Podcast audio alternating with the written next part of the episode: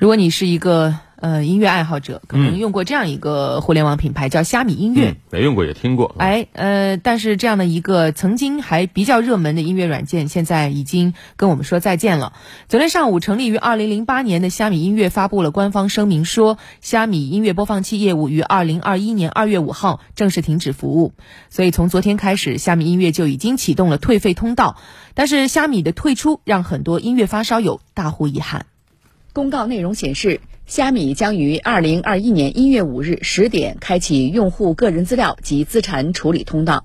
二零二一年二月五日零点后，虾米音乐 App 从应用商店下架，停止所有音乐内容消费场景，仅保留账号资产处理、网页端音乐人提现服务。二零二一年三月五日零点后，除网页端音乐人授权服务维持运营，其他运营均停止并关闭服务器。届时及以后将无法登录。用户的退费流程已经从今天上午开始就正式启动了，账号资产处理的通道我们会一直保留到三月五日的零点。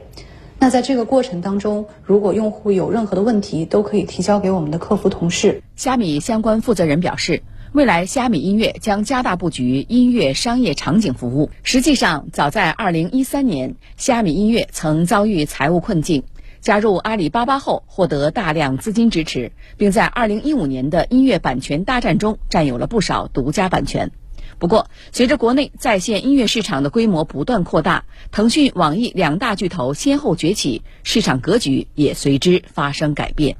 据艾媒咨询发布的《二零二零年中国未来音乐业态专题研究报告》显示，二零二零年数字音乐市场规模预计将突破二百九十亿元，二零二一年更有望达到三百一十七点六亿元。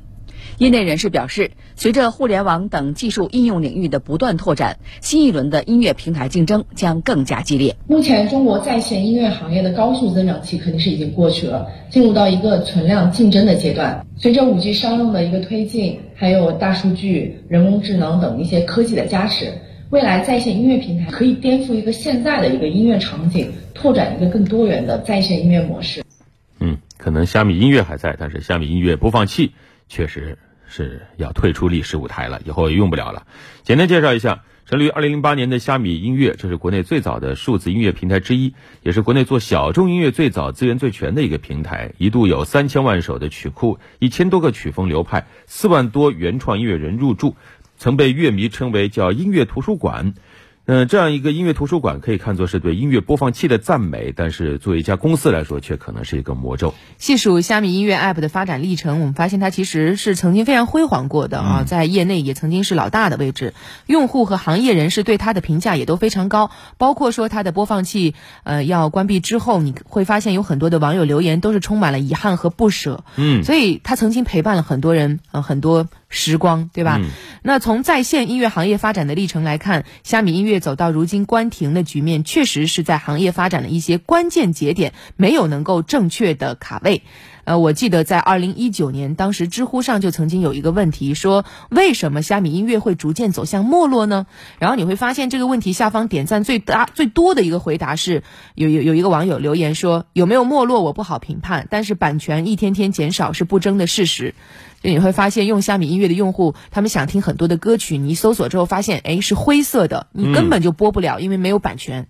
早上我们编辑话里也在跟我说这个事儿，因为它比较小众的音乐软件嘛，对，摇滚啊，经典歌曲可能比较多，啊，话里也用的比较多，但是发现啊，确实听的越来越不能听了，很多歌找不着了。是，嗯，你要是想把版权都收到，那你就得多砸钱。那公开资料显示，虾米音乐隶属于阿里巴巴创新业务事业群，在二零零八年，虾米音乐上线，二零一三年被阿里收入囊中，但是后来阿里音乐将资源倾斜到阿里星球，虾米音乐的发展。就错过了行业发展的一些关键节点，在版权上也是逐渐力不从心。当然，为了版权，他们也曾经努力过。根据官方介绍，虾米音乐曾经与滚石、泰和等超过三百家厂牌方、工作室或者代理方达成过合作内容。截止到去年底，虾米版权音乐库已经超过了三千万首。但是这些努力最终还是没有能够挽回颓势，无奈要说再见。是的。三千万首，可能我们觉得已经是非常庞大的一个音乐库了，但实际上，在巨头腾讯和网易眼中，这只是他们的一个零头。那那业内人士指出，除了版权竞争的激烈，现在呢还有一个就是新媒体短视频的火爆，实际上也让数字音乐生存变得很艰难。而这不光是虾米音乐头疼的事儿，未来腾讯和网易也得头疼。嗯，不通过综艺、影视剧、短视频，一个好音乐越来越难以打动现在的年轻人群，所以它会有一个尴尬：音乐流媒体它可能未来不再是音乐最好的传播方式，尽管它是音乐最好的欣赏方式。那么对于未来的一些音乐人，对于音乐软件，接下来路又该怎么走呢？何去何从？是啊，可能真得好好思考一下了。是，也许你想听它，但是好歌怎么样才能让你知道它出生了呢？好好听歌的时代啊，好好珍惜吧。